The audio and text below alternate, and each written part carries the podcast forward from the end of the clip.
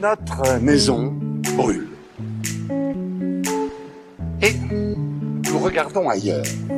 Toutes les décisions publiques seront désormais arbitrées en intégrant leur coût pour le climat, leur coût pour la biodiversité. Make our planet great again. Bonjour à tous, je suis François Arnaud, l'auteur de la revue de presse Pas de côté que vous retrouvez tous les dimanches à 11h dans votre boîte mail. Dans ce podcast, vous n'aurez pas de grands discours, pas de belles promesses, pas de Make Our Planet Great Again, vous n'aurez que du concret.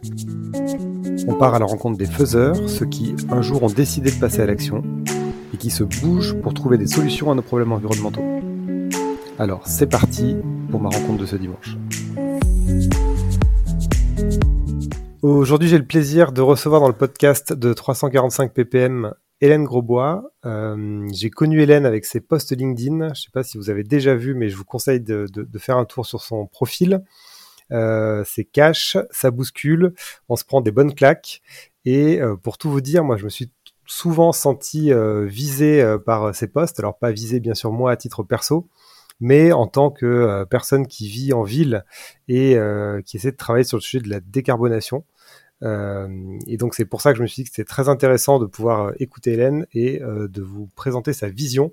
vous allez voir, c'est riche, c'est cash et on va apprendre un milliard de choses en ces 30 minutes passées ensemble. Merci beaucoup Hélène d'avoir accepté l'invitation.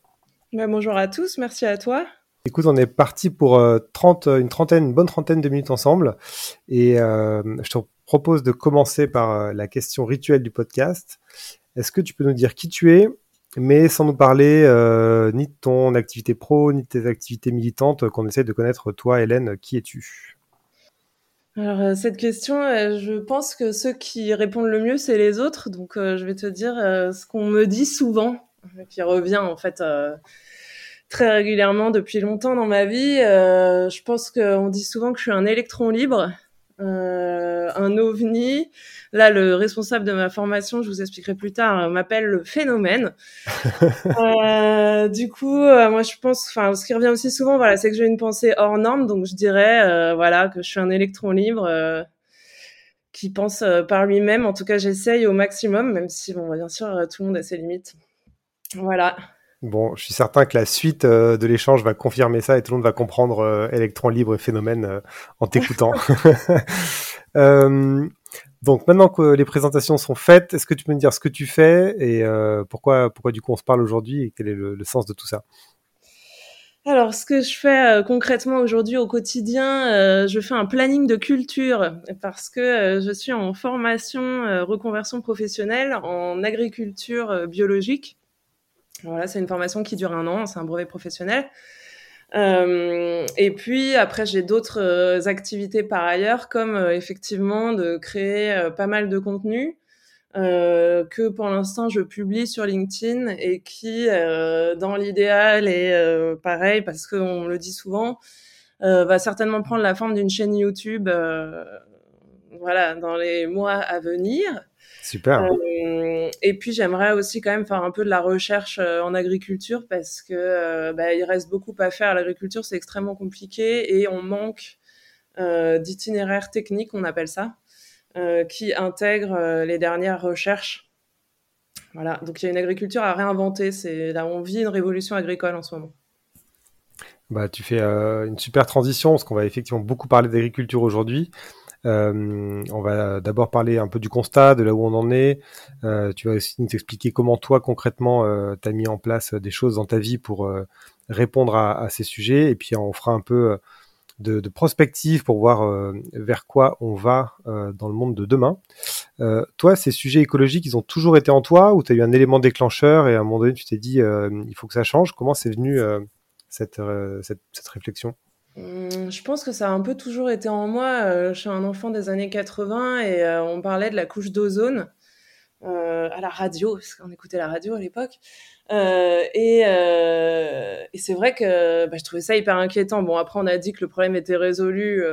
hint, il n'est pas vraiment résolu, mais, je pense que déjà à l'époque, voilà, ça m'avait interpellée. Bon, j'ai un papa qui est médecin, donc quand même, il y, avait aussi quelque chose d'organique et de vivant autour de moi. Et puis, en fait, je pense que ben, si on a conscience qu'on est des petits êtres vivants qui dépendons de la planète sur laquelle on vit, je pense qu'on ne peut pas avoir d'intérêt pour ces sujets-là. Je pense qu'en fait, tout le monde a un peu un intérêt maintenant. ça fait peur à beaucoup aussi. Mais alors du coup, euh, pourquoi on n'est pas tous euh, comme toi? Parce que objectivement, tous les indicateurs sont rouge vif. Euh, c'est vrai pour le climat, mais c'est aussi et surtout vrai pour la biodiversité, pour nos forêts, pour tout, tout, tout, le vivant au sens large. Pourquoi on en arrive là, dans, dans, cet état d'urgence? On en arrive dans cet état d'urgence parce que bah parce que ce qui a tout changé dans la trajectoire de l'humanité, en tout cas vraiment l'élément le plus important c'est l'agriculture. En fait, c'est la première anthropisation de l'environnement. Donc, on a commencé à modifier notre environnement il y a 12 000 ans. Donc, en fait, euh, ça date pas euh, d'hier, ça date euh, d'il y a très très longtemps. Et une fois qu'on a compris en fait que c'est l'agriculture qui nous a fait modifier la biodiversité et qui donc a déstabilisé le système Terre et a eu pour conséquence le réchauffement climatique même si aujourd'hui il n'y a pas de consensus scientifique pour ça, je pense qu'il est intéressant de se poser la question de pourquoi on vit euh, depuis euh, 10 000 ans la période la plus stable du climat euh, sur Terre. Et puis aussi, on sent bien au fond de nous que le problème, c'est pas simplement un problème d'énergie fossile, que effectivement, il y a les énergies fossiles qui sont venues se rajouter et qui ont accéléré un phénomène euh, qui était déjà très présent de destruction de l'environnement. Mais alors, avant les énergies fossiles, on a quand même fait de l'agriculture pendant très longtemps, euh, sans détériorer le vivant autour de nous, ou je me trompe complètement? Ah non, je pense qu'on l'a, on l'a fortement détérioré euh, depuis très longtemps. Le maximum de déforestation en France, euh, je crois que c'est le XIIe siècle.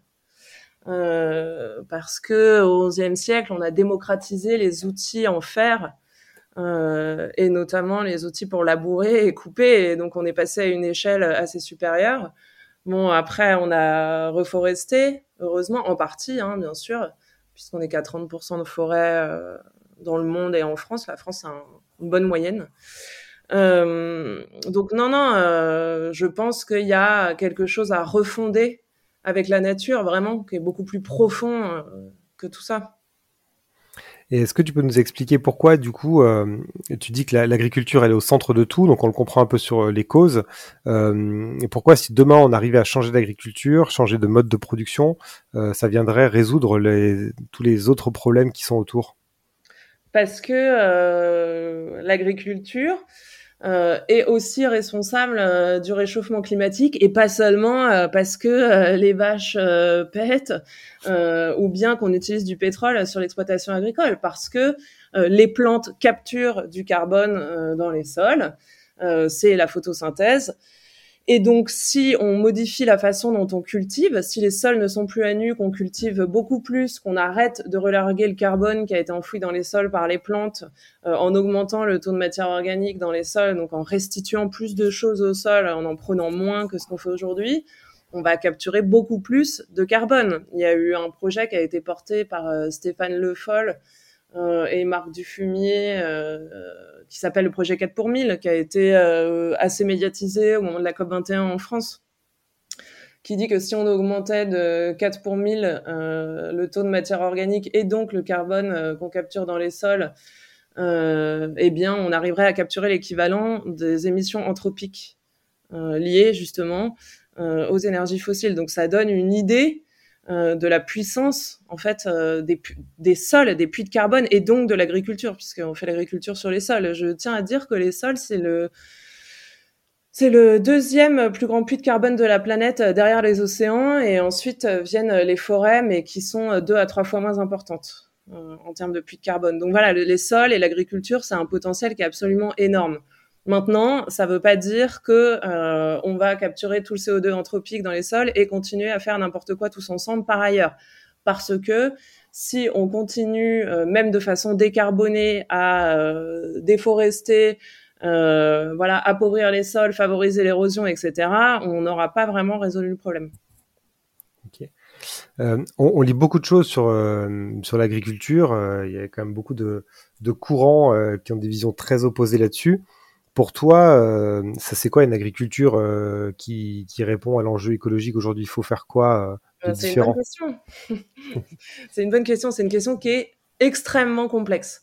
je pèse mes mots parce que euh, on se rend pas compte quand on est urbain euh, et que euh, on a un métier donc bah, d'urbain, on gère rarement le vivant. À part euh, si vous êtes médecin, vous allez rarement gérer le vivant et en fait le vivant bah, il est extrêmement complexe. Pourquoi une plante pousse ou pousse pas, ça peut être beaucoup beaucoup beaucoup de facteurs et en fait la plupart du temps on sait pas trop pourquoi.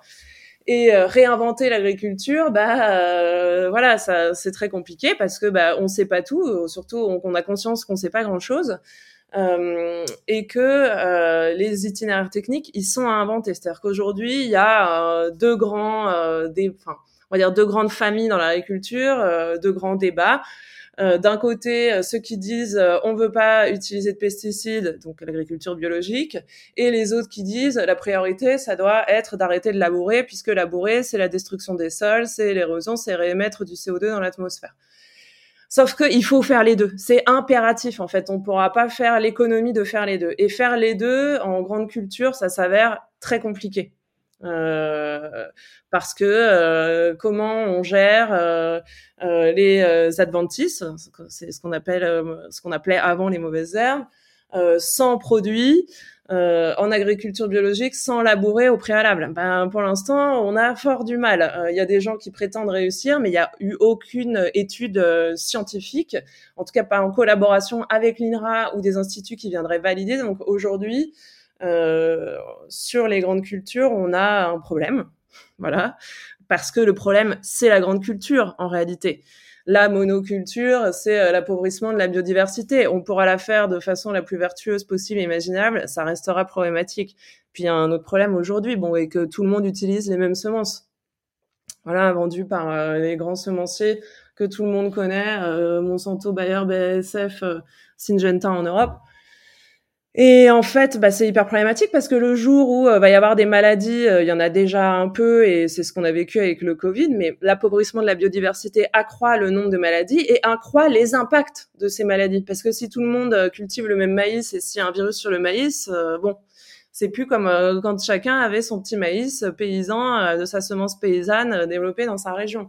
Donc on, va avoir de gros gros problèmes à cause de la monoculture réintroduire de la complexité et de la diversité, c'est pas facile. Surtout que c'est déjà complexe à la base, qu'on contrôle rien des éléments qu'il y a autour de nous. Donc voilà, et en fait, on manque de force, de main d'œuvre. On manque de gens qui s'intéressent au sujet. Euh, c'est triste à dire, mais aujourd'hui, euh, les polytechniciens, bah, ils s'intéressent pas à ces sujets-là. bien sûr qu'on en trouvera qui s'y intéressent, mais ce que je veux dire, c'est que malheureusement, étant en ville, dans une société industrielle, ils se dirigent tous vers euh, cette histoire euh, de la décarbonation ou bien vers euh, plus ou moins l'intelligence artificielle, les GAFAM, bref, je sais pas bien où ils sont, mais en tout cas, ils sont pas dans l'agriculture. Voilà. Et donc aujourd'hui, malgré le fait que l'État finance par exemple ma formation, dans huit ans, la moitié des agriculteurs seront à la retraite. Et ben en fait, personne ne s'intéresse au sujet, et donc on est très peu nombreux. Moi, ma, ma formation est rémunérée. On est 20 Pékin euh, par BPREA, par région, et c'est pas nous qui allons révolutionner l'agriculture. Faut pas se voiler la face.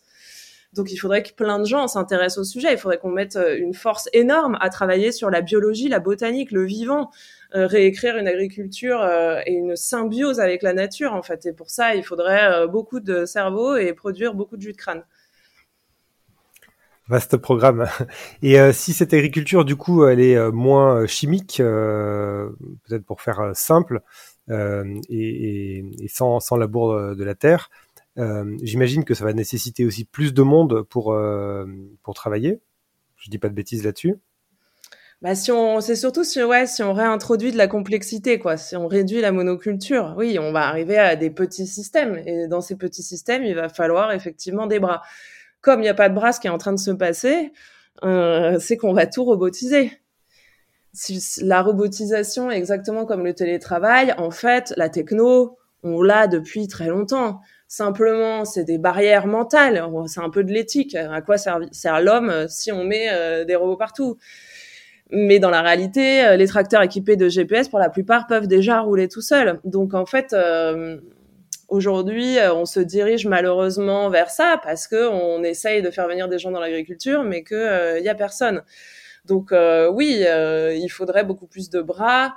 Euh, et puis aussi des bras plus jeunes, parce que euh, il y a beaucoup de reconversions agricoles de gens qui ont entre 35 et 40 ans, dont je fais partie. Et, euh, et c'est problématique parce que à 40 ans, faire de l'agriculture, bah, c'est physique. donc, bon, d'une part, il faut engranger une quantité d'informations qui est absolument phénoménale. Vraiment, j'insiste sur le phénoménal. Et pourtant, je travaillais dans des secteurs complexes avant. Euh, et en plus, bon bah voilà, c'est oui, c'est extrêmement physique, donc il faudrait aussi euh, qu'il y ait des jeunes et donc il faudrait former les jeunes euh, tout de suite à une agriculture euh, différente, mais on n'y est pas encore. Et en, et en, fait aussi, il y a une bascule à opérer qui est extrêmement compliquée, sachant qu'on a plein d'autres problèmes par ailleurs. Donc voilà, c'est pas simple. C'est un point qui, qui, transparaît dans pas mal de tes postes, c'est c'est justement un peu le, côté urbain, euh, en quoi quelqu'un qui vit en ville euh, passe à côté euh, du sujet ou ne peut pas vraiment faire sa part sur le sujet? Bah, Parce qu'en ville, tout vient de loin et que, enfin, même l'eau. Je veux dire, Paris est absolument pas autonome en eau. L'eau de Paris, c'est les grands bassins de la Marne et de la Seine qui sont en, Bourgogne principalement. et puis, la ville, ça nous fait consommer parce que qu'est-ce qu'il y a à faire en ville? Enfin, moi, je veux dire, quand je suis chez moi, là, sur mon terrain, euh, j'ai mille choses à faire. 50 000 trucs à bricoler, à jardiner, euh, à créer, à penser, à construire. Quand on est en ville, à part dépenser de l'argent, je veux concrètement, euh, oui, il y a des musées et oui, il y a des conférences hyper intéressantes et tant mieux, pourvu que ça dure. Mais malheureusement en ville, à part consommer, euh, j'ai un peu de mal à imaginer euh, ce qu'il y a à faire. En ville, tout passe par l'argent, donc on passe un peu son temps à consommer. Ça crée des faux besoins aussi. C'est assez terrible, mais, euh, on voit des gens qui sont bien habillés, qui sont à la mode, et nous aussi, on a envie d'être bien habillés, d'être à la mode, et c'est tout à fait normal. L'homme a toujours été, a fait des vêtements bien avant de commencer l'agriculture. Mais ce mode de vie de la ville, en fait, ne peut pas faire qu'on décroisse je vois pas l'intérêt d'aller à vélo alimenter le productivisme. Ça n'a absolument aucun sens. Aucun sens. Le problème est le travail slash le productivisme parce que 80% des gens aujourd'hui travaillent à alimenter le productivisme. Vous aurez beau prendre votre vélo et avoir une brosse à dents en bambou, ça ne changera rien au problème. L'autre jour, je regardais, euh, il y a eu un sitting à Strasbourg-Saint-Denis, à la porte de Strasbourg-Saint-Denis, dans le 10e arrondissement, pour le climat pendant trois jours. Et à la fin, les, les, personnes qui étaient euh, interviewées disaient, bon, bah, moi, je retourne travailler. Je me disais, mais mon bon sang, mais on marche sur la tête, quoi. Donc, d'une part, il y a vivre en ville qui nous fait consommer à fond plein de choses, euh, qui crée des faux besoins, qui, et tout vient de loin. Et en plus, on alimente le productivisme en ville. Donc voilà, alors qu'on pendant ce temps-là, les gens pourraient être en train de planter des arbres, restaurer de la biodiversité, euh, voilà, se nourrir sainement euh, et restaurer le vivant, quoi. C'est donc en ville, c'est absolument impossible de faire ça. En plus, quand on voit les sept grandes plaies environnementales, c'est la sixième extinction de masse, la déforestation, l'effondrement des rendements agricoles, voilà, l'épuisement des ressources, l'épuisement des océans, etc. Mais je tout ça, ça a un lien avec l'agriculture et donc en fait notre empreinte environnementale, elle est extrêmement intimement liée à l'agriculture en général et donc si vous voulez euh, œuvrer euh, pour l'environnement, il va falloir euh, se pencher sur le sujet et il va falloir quitter les grandes villes. C'est, enfin, je pense pas non plus. Les gens sont dans le déni, mais dans le fond, ils savent bien tout ça. Bah, je pense. du coup, tu fais une transition parfaite pour la petite question rituelle, la deuxième, qui est la question un peu hors zone de confort, c'est que on entend aussi que la ville, c'est l'efficacité, que la maison individuelle pour tous, c'est pas soutenable parce que c'est de l'étalement, etc. Euh, est-ce que euh, finalement, euh, c'est une connerie de dire que le fait de se regrouper permet d'être plus efficace et de diminuer l'empreinte écologique? Oui, mais c'est comme tout. En fait, il y a des échelles. Trop, peu, peut-être que c'est pas bien, mais trop trop, c'est trop. non, mais je plaisante. Mais voilà, il, y a, il faut déterminer quelle est la taille d'une ville à peu près durable. Je ne pense pas que ce soit une ville de 3 millions d'habitants. Voilà, c'est, enfin, il y a euh, aussi le fait que si on pense l'étalement urbain euh, tel qu'il est fait aujourd'hui, évidemment, euh, ne faisons ne faisons pas ça. Oui, ce serait un désastre. Mais on peut, il faut repenser en fait notre relation vivante, repenser comment on occupe l'espace. Et en ça, Ça veut dire certainement des maisons plus petites, certainement arrêter de tondre partout en France, parce que c'est vrai, si on a une super grande maison et qu'on tond comme un malade et qu'on met du produit anti-limaces, qu'on fait rien pousser et qu'au final on fout une piscine, bon, ça va pas aller.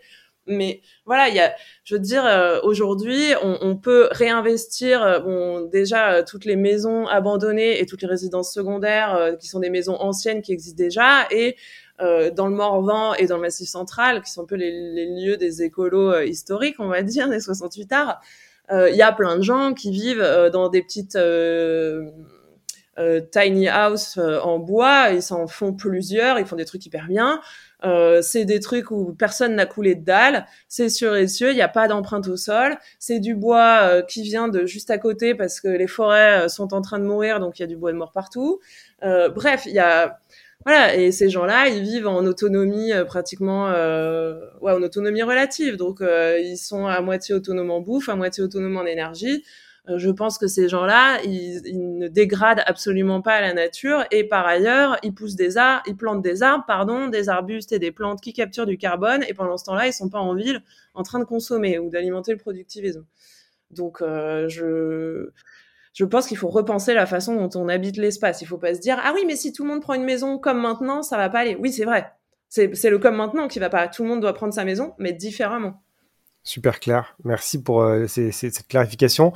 Avant de, rentrer dans la deuxième partie où on va regarder concrètement euh, euh, comment tu as mis en place dans ta vie ces éléments-là, j'aimerais juste rebondir sur ce que tu viens de dire, que la forêt est en train de mourir.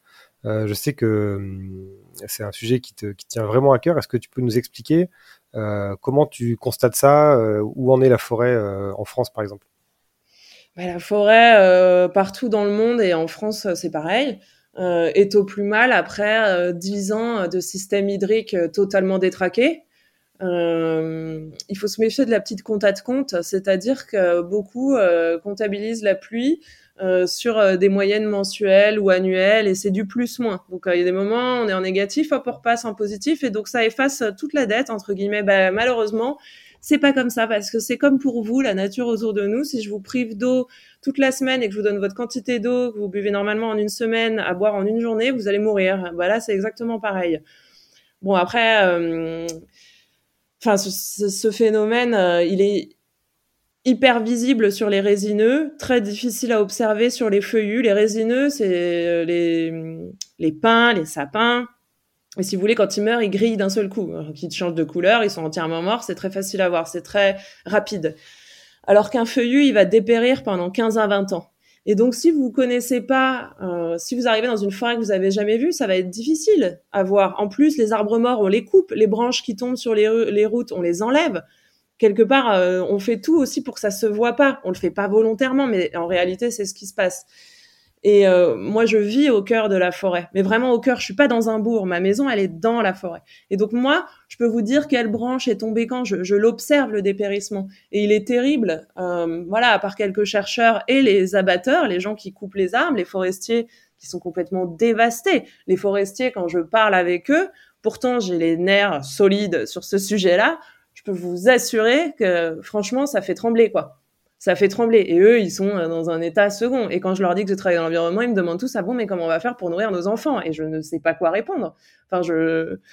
Voilà, la forêt, plus 1,2 degré et un système hydrique qui a radicalement changé, ne peut pas s'adapter. Les arbres, c'est des êtres qui vivent sur des centaines d'années. Euh, le changement actuel étant 100 fois plus rapide que les autres changements observés auparavant, bon, c'est voilà, la forêt, elle part dans l'indifférence en France et ça n'a rien à voir avec les Chinois hein, et, avec les coupes rases. Je veux dire là, c'est des hectares qui grillent.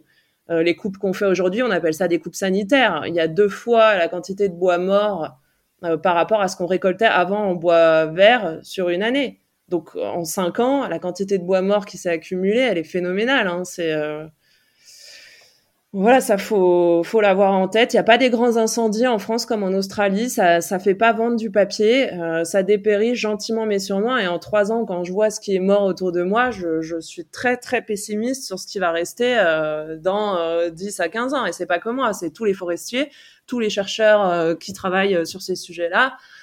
Et on a peu de solutions à proposer parce que on sait pas comment faire et qu'il n'y a pas tant de monde qui travaille sur ces sujets-là. Encore une fois, c'est comme l'agriculture Donc aujourd'hui, on est un peu, un peu coincé, quoi.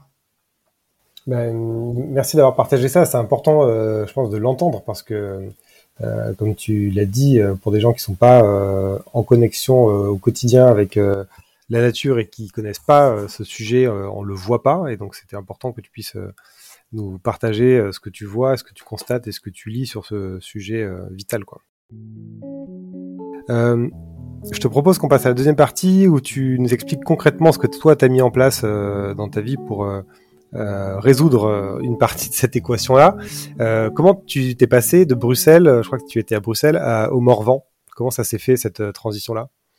Oui, alors à Bruxelles, c'était la fin. Hein. Donc avant, d'abord, j'ai travaillé dans la finance à Paris et puis un petit peu à l'étranger. Et donc j'ai arrêté pour plein de raisons. Et puis j'avais envie aussi d'aller dans l'environnement et je me disais que je pourrais être utile dans ce secteur parce que je sais euh, comment vraiment marche le système et finalement on est très peu à vraiment savoir comment fonctionne le système, comment est créé l'argent, comment il disparaît, à quoi sert une banque, tout ça. Euh, et puis malheureusement, euh, bon, je venais d'un secteur où on va dire que c'est très très organisé. Les gens sont très très efficaces. Et bon dans les ONG c'est un autre monde hein, c'est difficile il n'y a pas vraiment si il y a un objectif mais rien n'est clair tout est dans le flou.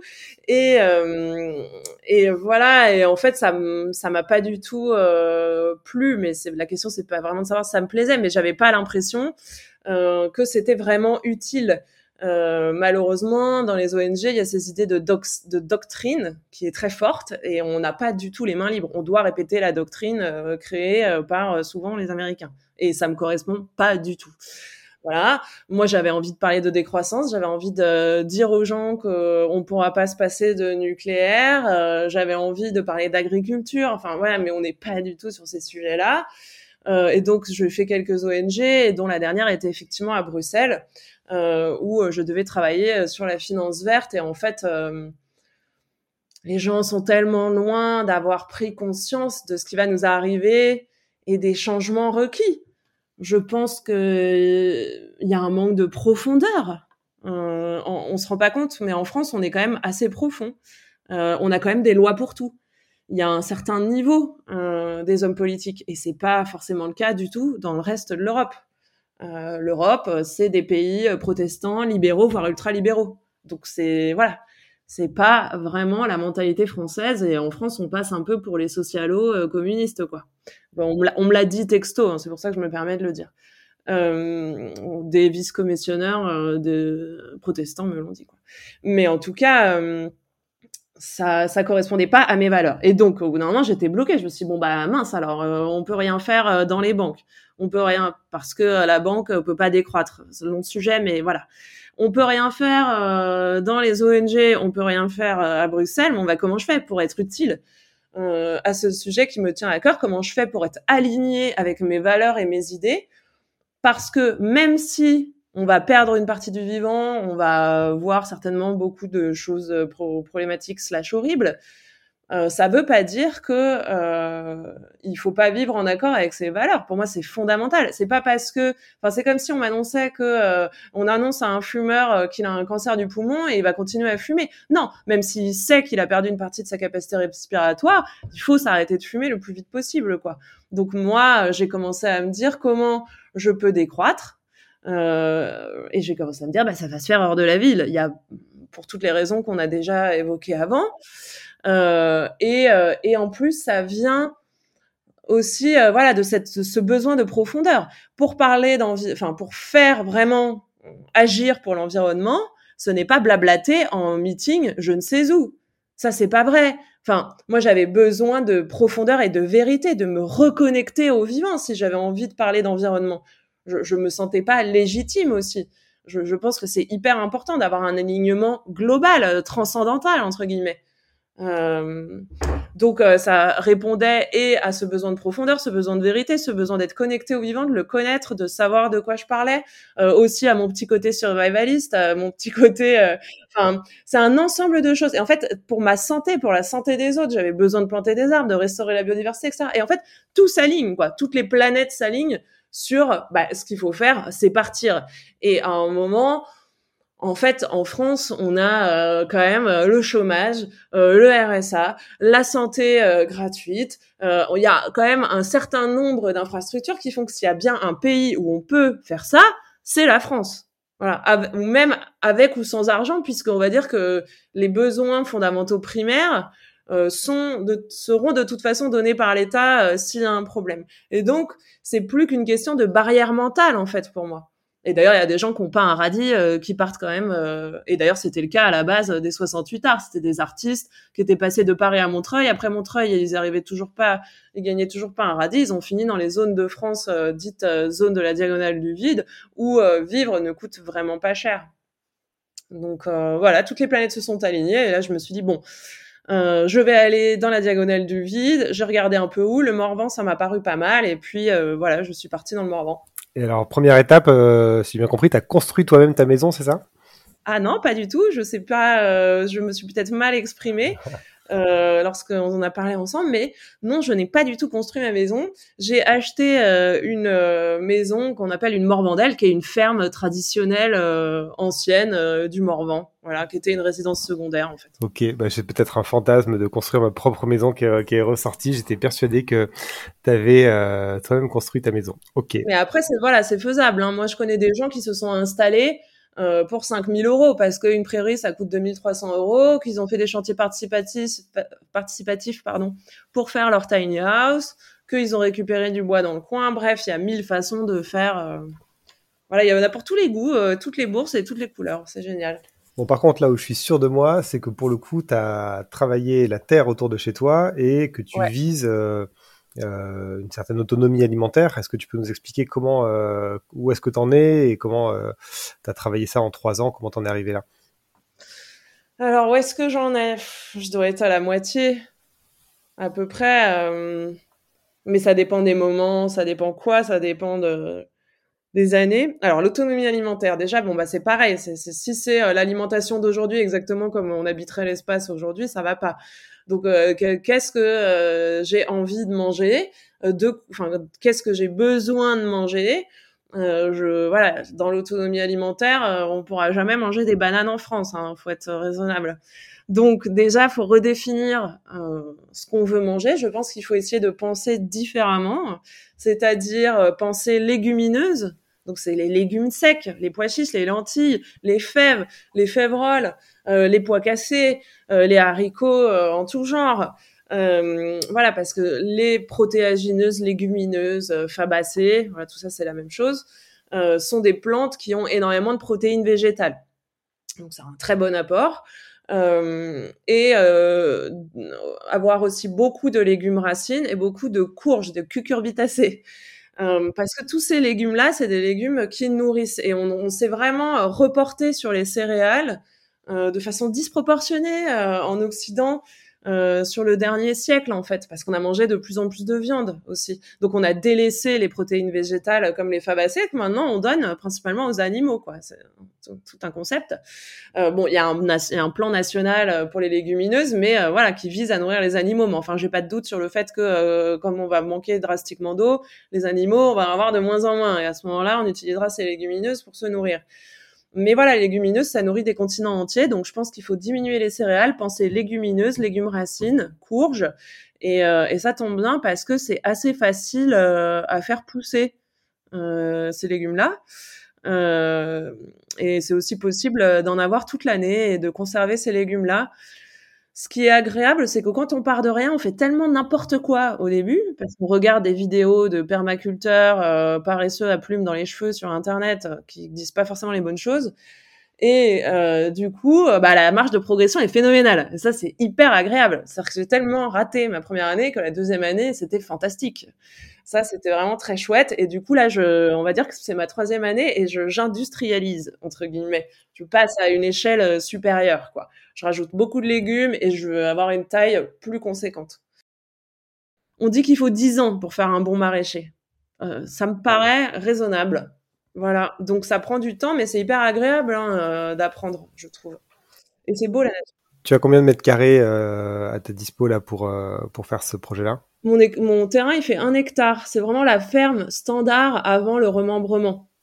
Donc il y a 7000 mètres carrés de prairie 3000 mètres carrés de bois et la zone où il y a la maison avec la source. Et en fait, ils avaient 3000 mètres carrés de bois pour se chauffer, pour euh, construire. Et puis, ils avaient 7000 mètres carrés de prairie pour faire pâturer leurs quelques animaux. Donc, il devait y avoir euh, deux, trois cochons, euh, quelques poules, quelques lapins, des ânes pour l'attraction. Parce que dans le Morvan, les gens étaient pauvres et les ânes adorent travailler, ils mangent pas beaucoup, sont jamais malades. Donc, c'est vraiment un super animal. Euh, voilà, et c'était vraiment les maisons typiques, euh, construites plein sud, sans ouverture au nord. Euh, donc voilà, mais c'est pas nécessaire d'avoir un aussi grand terrain. Maintenant, quand on est dans la diagonale du vide, on trouve facilement du terrain. Donc voilà. T'estimes à combien le terrain minimum qu'il te faudrait alors, bah, donc c'est pas moi qui estime. Hein. Donc il y a l'INRA aujourd'hui, c'est que c'est 3000 mètres carrés par Français en moyenne, mais il faut avoir en tête qu'on importe 10 millions d'hectares de surface agricole. Ça veut dire qu'on importe, on a 29 millions de SAU en France, donc on importe 25%, euh, quoi. Donc on va dire du coup 4000 mètres carrés. Mais euh, il y a une étude de l'ADEME euh, qui montre que ça, les 4000 mètres carrés, on va dire, c'est le menu traditionnel français. Et si on change la façon dont on s'alimente, comme j'expliquais juste avant, on va avoir plus de fabacées, moins de viande, moins de céréales et plus de légumes racines.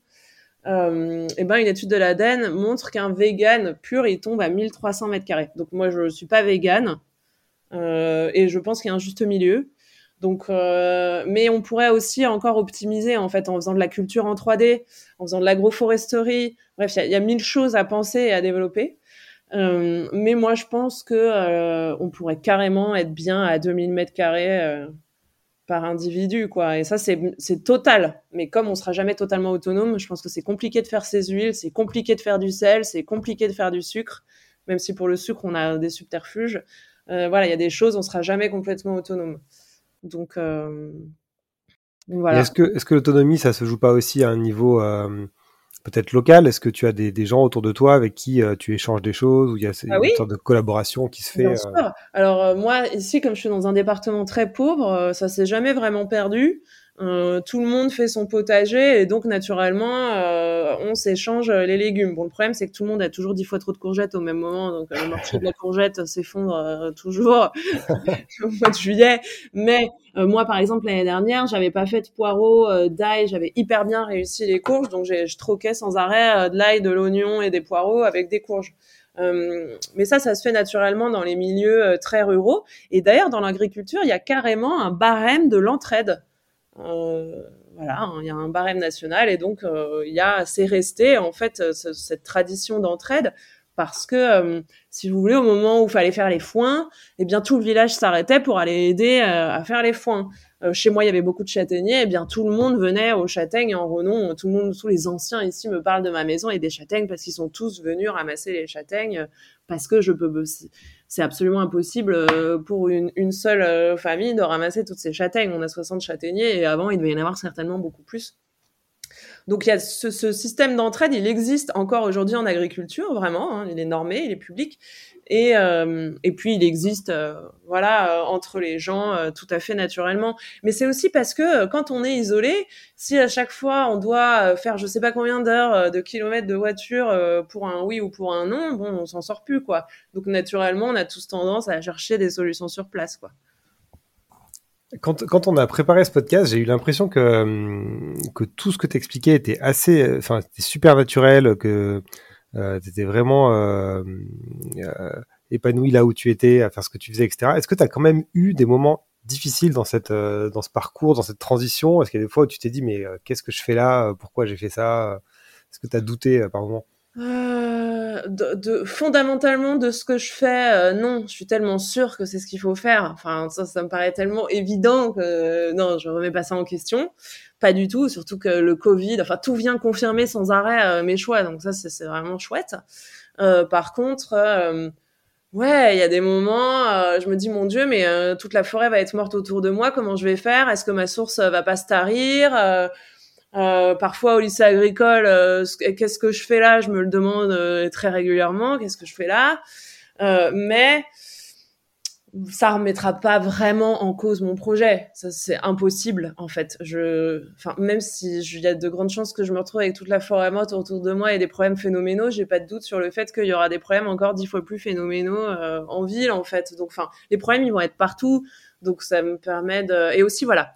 Je tiens à dire que je relativise beaucoup et je veux pas passer pour une climato-sceptique ou quoi que ce soit.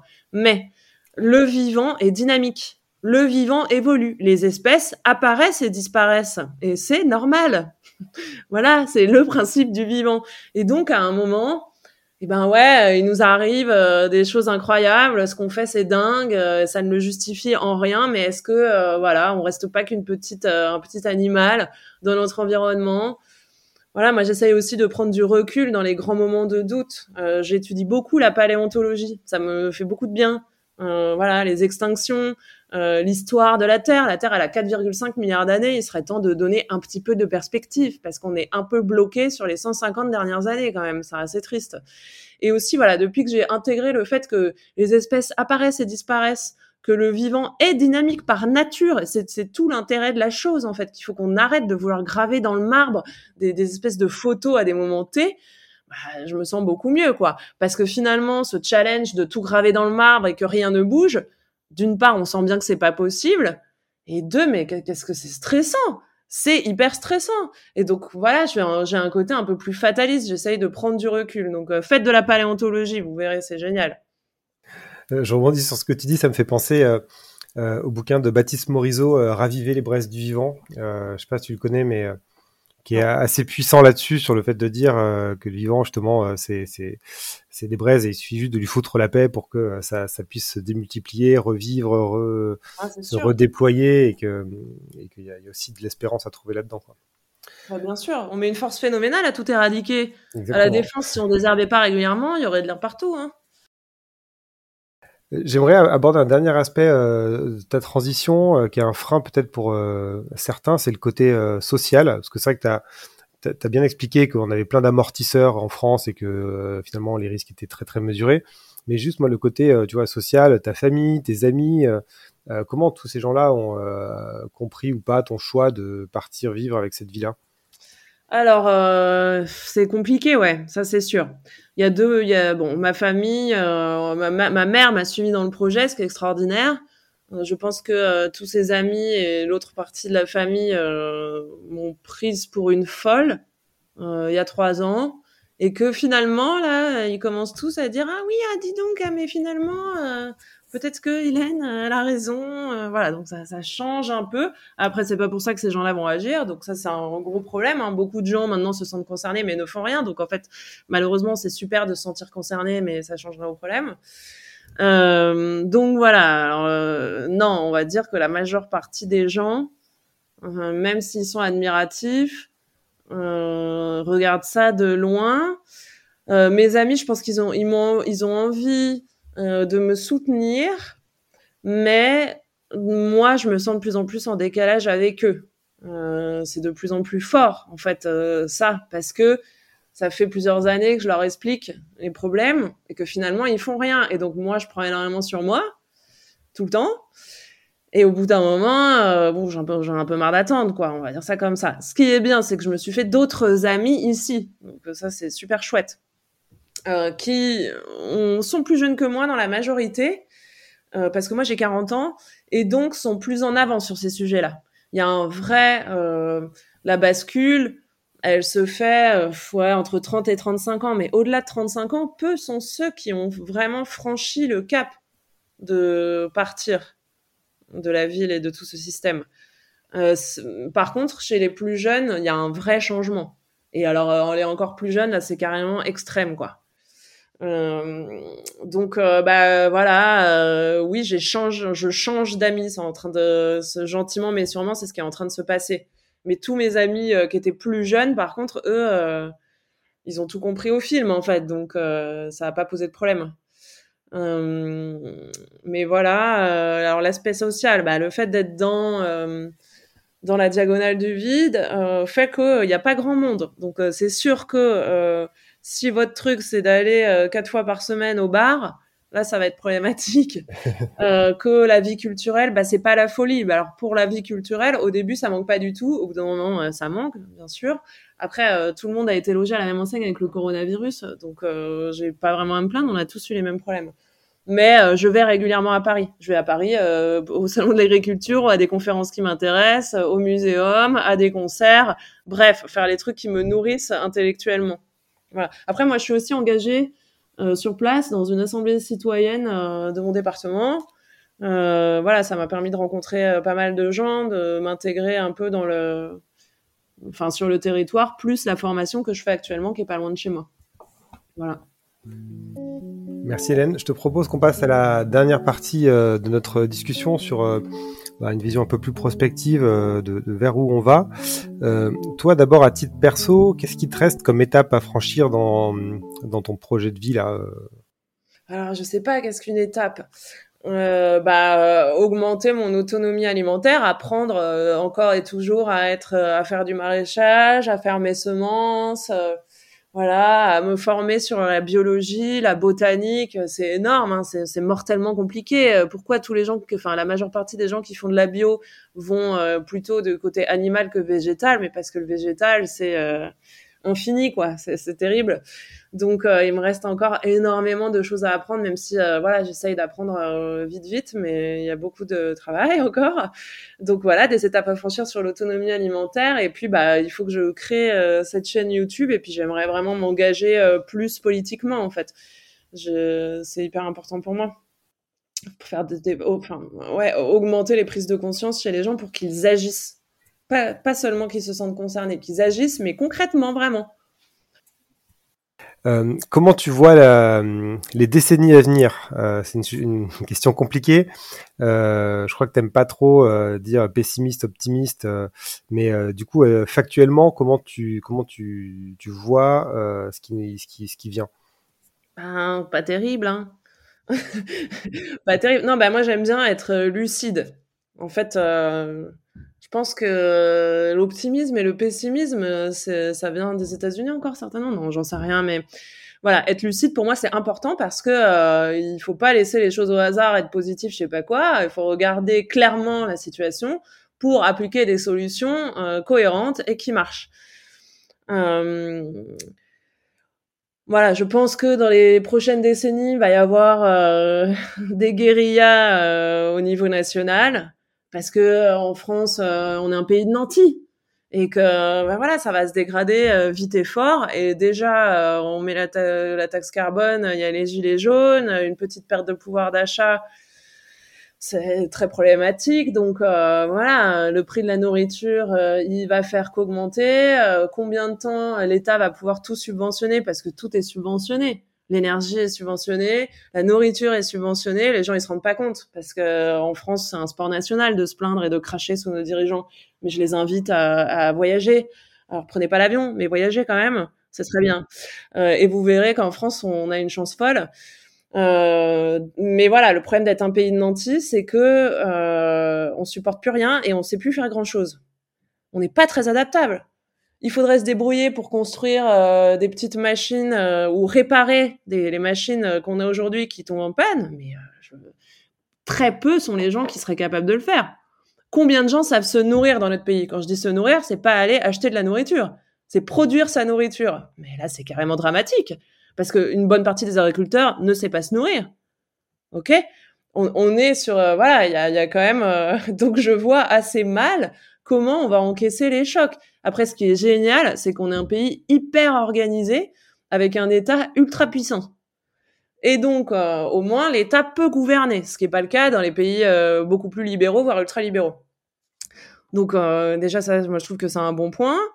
Mais malheureusement, je pense qu'il va y avoir des conflits nationaux et internationaux, qu'on sent qu'un nouvel ordre mondial va naître. Aujourd'hui, on est toujours dans l'ordre mondial post-seconde guerre mondiale. Donc, l'OTAN, les Américains, tout ça, la guerre froide, on est en plein dedans là.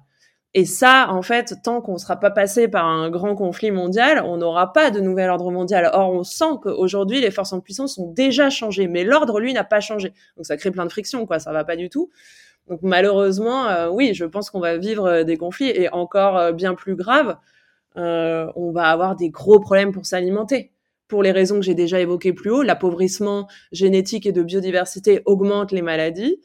Euh, on cultive euh, de façon euh, systématique peu de choses avec les mêmes semences. Il y a le réchauffement climatique, donc on va avoir de gros problèmes pour se nourrir et on va avoir des conflits, donc ça va pas être très agréable. Mais en même temps, la majeure partie de l'humanité aujourd'hui ne vit pas une vie très agréable du tout. 800 hein. millions de personnes mangent un repas par jour et mangent la même chose toute leur vie, donc ils sont dans des états catastrophiques. Euh, D'ailleurs, maintenant, il y a plus d'obèses que de malnutris, c'est complètement incroyable. Euh, mais voilà, l'humanité dans son histoire a majoritairement souffert. Il faut se dire que les 70 dernières années en Occident, ça concerne un microcosme dans l'histoire de l'humanité, et dans le passé et dans le présent. Donc, euh, à un moment, c'est juste que, voilà, on nous a dit le monde sera comme ça, il est gravé dans le marbre et rien ne changera. C'est ça qui est difficile à encaisser. Après, euh, souffrir, euh, j'ai envie de dire, euh, tout le monde souffre. Bon, ça fait la transition sur la notion d'impact, comment on fait pour changer ça. ce qui est assez intéressant avec ton parcours, c'est que tu as travaillé en entreprise, tu as travaillé dans le domaine des ONG, là, dans l'agriculture, tu as parlé aussi de politique. Qu'est-ce que tu conseillerais comme mode d'action pour quelqu'un qui se prend ce sujet sur les, sur les épaules, mais qui sait pas trop par où commencer? Bah déjà, je pense que bon, vous l'aurez compris, hein, je vais être euh, défendre, prêcher pour ma paroisse. Non, mais il faut quitter la grande ville, ça c'est sûr. Voilà, c'est le premier truc, je pense. Euh, euh, arrêter d'alimenter le productivisme, ça me paraît être le truc numéro un à faire, vraiment. C'est évident. Donc pour une grande partie des gens, du coup, ça veut dire démissionner et déménager. Donc ça peut paraître incroyable, mais euh, non, non, ça, ça, ça, se fait assez facilement et c'est d'ailleurs très agréable. On se sent beaucoup mieux après. C'est un peu comme aller chez le dentiste, faut y passer et après on se sent mieux. Donc bah on quitte le productivisme si on est en train de l'alimenter, ça c'est vraiment le point euh, le plus important. Et deux, bah on essaye d'agir d'abord à son échelle avant de réclamer euh, que les autres fassent quelque chose. Voilà, ça commence par balayer devant sa porte et donc agir à son échelle et ensuite essayer d'agir à toutes les échelles possibles. Une fois que ça s'est fait, qu'on agit à sa propre échelle, c'est-à-dire euh, au niveau euh, de son jardin, de sa commune, de son département, de sa région et de son État. Et là, j'ai envie de dire, c'est pareil, il y en a pour tous les goûts.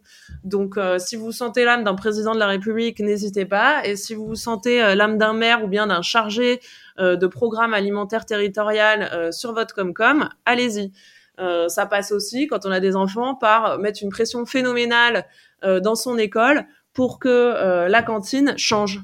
Voilà. Et parler aux cuisiniers de la cantine s'il y a des cuisiniers. Comment on peut faire pour aider les écoles à transitionner en fait? Pareil, les parents, ils peuvent pas juste être là à réclamer. Il faut qu'on se demande tous comment concrètement on peut aider. Donc euh, si, la, si à l'école euh, le restaurateur, eh ben euh, lui il a fait que de l'industriel toute sa vie et qu'il y a des des cuistots dans les parents d'élèves, à proposer d'aider, proposer de bâtir ensemble des menus. Mais ne, arrêtons de juste réclamer et se lamenter comme des enfants de 4 ans. Réclamer aux politiques ceci cela alors que soi-même on n'a rien changé dans sa vie, a fortiori, nous sommes en démocratie, s'il n'y a pas un minimum, la masse critique minimum de la population qui a changé et qui demande du coup un changement en accord avec ce qu'ils ont déjà fait, il ne se passera rien. Il ne se passera rien. Et c'est la situation dans laquelle on est. Il y a un microcosme qui se lamente et qui hurle sur les gouvernants. Bon, les gouvernants, ils peuvent pas tout. La majorité du monde aujourd'hui est gérée par les privés. Donc, euh, je, voilà, je pense qu'il faut d'abord se demander ce qu'on peut faire soi-même, mais vraiment, comment on va restaurer la biodiversité? Comment on va augmenter la résilience? Pas comment je vais aller manifester, quoi. Et lundi, aller alimenter le productivisme. Non, non, non. Alors, merci euh, pour cette réponse euh, cash. J'ai une, question, dernière question euh, qui peut-être euh, pas la plus simple de toute la liste. J'en suis désolé, mais comment on fait pour changer de récit, changer d'imaginaire pour que euh, le truc qui donne envie, ce soit pas justement euh, d'alimenter ce productivisme, d'acheter la dernière paire de, de, baskets à la mode ou je sais pas quoi, et que euh, des, des, des, trajectoires comme la tienne euh, soient, tu vois, fassent rêver, inspirent et donnent envie à, tous, tu vois, qu'on change le, le, cours de, l'imaginaire. Bah, faut faire sauter les barrières mentales. Je sais pas comment dire ça autrement, mais c'est vraiment ça. C'est-à-dire que on se met, on est, on se rend pas compte, hein, mais on est lobotomisé, quoi. C'est horrible, hein. Mais euh, on se met des barrières mentales. Déjà, on est omnubilé par le fait que sans argent, on peut pas vivre. Or, euh, on peut pas vivre sans boire et manger, c'est très différent, et dormir. Donc euh, voilà. Donc comment on fait pour changer de récit? Eh ben, faut tout rebâtir. C'est-à-dire que souvent, on fait que des demi-pensées. Voilà, comme on disait par exemple sur la maison individuelle. Ah bah oui, si c'est la maison individuelle telle qu'on l'ait fait aujourd'hui, ça va pas. Mais est-ce que c'est pas à chaque fois se demander comment je pourrais aller un cran plus loin dans la remise en question? Tout le temps et, encore un cran plus loin et un cran plus loin. Au bout d'un moment, bon, euh, ça s'arrête. Mais euh, mais je pense qu'il faut vraiment tout remettre en question. Et oui, c'est déconstruire. Moi, je suis pas du tout dans les trucs de, déconstruire les hommes ou quoi. Attention, hein. je parle vraiment de déconstruire nos acquis. Voilà déconstruire le fait qu'il y a un truc qui s'appelle le productivisme, euh, qu'il faut l'alimenter, qu'on doit travailler pour vivre, que euh, pareil, on travaille donc on consomme, mais on pourrait avoir un monde totalement organisé différemment, sans travail, sans consommation, tous ces concepts, euh, c'est sans l'économie.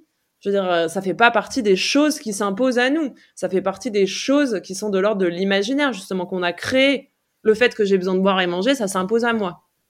Voilà. Le fait euh, que j'ai besoin de travailler pour vivre, c'est un, un, un, récit qu'on s'est bâti justement. Et donc c'est ça qu'il faut remettre en question euh, totalement, quoi. De, toujours euh, en, allant plus loin que ce qui est proposé généralement. Voilà, en essayant d'aller toujours un cran plus loin, quoi, si possible. moi, il y a un truc que je voudrais dire aussi, c'est que dans tout ça là, c'est pas un retour en arrière en fait, on, a euh, soit on est progressiste, soit on est dans un retour en arrière. Ça, c'est l'Occident. On est binaire. C'est zéro ou un, pour ou contre. Dès qu'on parle d'un truc, il faut savoir si on est pour ou contre. Mais on pourrait pas être juste rien et parler du sujet sans politiser les choses. Ce serait tellement plus intéressant, franchement le monde, euh, oui, c'est, le monde n'est pas binaire comme l'Occident aime à le penser. Donc on peut imaginer un monde différent qui va prendre des choses du passé, qui va prendre des choses du présent et qui va prendre des choses du futur. Je n'ai pas envie de revenir au Moyen Âge, c'est pas vrai. C'est aussi, euh, ça a malheureusement été véhiculé par beaucoup d'écolos parce qu'ils étaient contre tout, contre le nucléaire, contre le progrès, contre la modernité, contre, contre, contre. Oui, mais nous, euh, on veut savoir euh, ni pour ni contre comment demain on bâtit quelque chose de vivable, quoi, en gros. Donc il faut pareil, c'est-à-dire que euh, il faut essayer d'arrêter d'être pour ou contre, d'être ou que ce soit oui ou que ce soit non. Les réponses généralement doivent commencer par c'est compliqué, par ça dépend ou par attends je réfléchis. Ce serait vraiment super. Mais être pour ou contre de façon éruptive, pour moi, ça fait que Enfin, pendant ce temps-là, on ne bâtit pas des nouveaux imaginaires. Il faut vraiment qu'on s'attelle tous à moins euh, se lamenter euh, sur nos gouvernants et être pour ou contre en se demandant, euh, tiens, comment moi, je vivrais si je pouvais créer ma petite planète demain avec mon petit système ben, Qu'est-ce qu'on ferait? Et comment on ferait? Voilà. Changer le monde, c'est des petites incrémentations qui prennent du temps et qui sont à tous les niveaux et très concrète, je dirais. Mais ça répond pas vraiment euh, à la question parce que je sais pas euh, si vraiment on va faire ça, de changer de récit et d'imaginaire. Je sais pas si on en est capable. Pour moi, c'est facile, euh, c'est pas le cas de tout le monde et je le dis pas du tout de façon péjorative ou hautaine. On, on, a tous des cerveaux différents avec des, des sens différents derrière les mots. Donc pour se mettre d'accord, ça risque d'être un peu compliqué. Bah, merci beaucoup, euh, Hélène, d'avoir pris le temps de répondre à, ces, petites questions, à, cet échange. Euh, J'espère que ça vous aura passionné. Euh, on a à la fois ta hauteur de vue qui est hyper dérangeante, bousculante, enfin qui évite de tourner en rond, et en même temps les, tous les aspects euh, concrets et pratiques que tu as mis en place euh, dans ta vie. Donc c'est vraiment génial de t'écouter raconter tout ça. donc merci beaucoup. pour avoir de tes nouvelles, donc c'est le compte LinkedIn Hélène Grosbois, bientôt la chaîne YouTube si j'ai bien compris. Et ben encore merci à toi d'avoir pris ce temps-là. Bah non, avec grand plaisir. J'espère que ça aura été utile à nos auditeurs. Et puis bah, je vous encourage tous euh, à faire cette transition au niveau personnel. C'est génial. Vous verrez, vous vous sentirez beaucoup mieux après. Merci beaucoup Hélène. Merci François.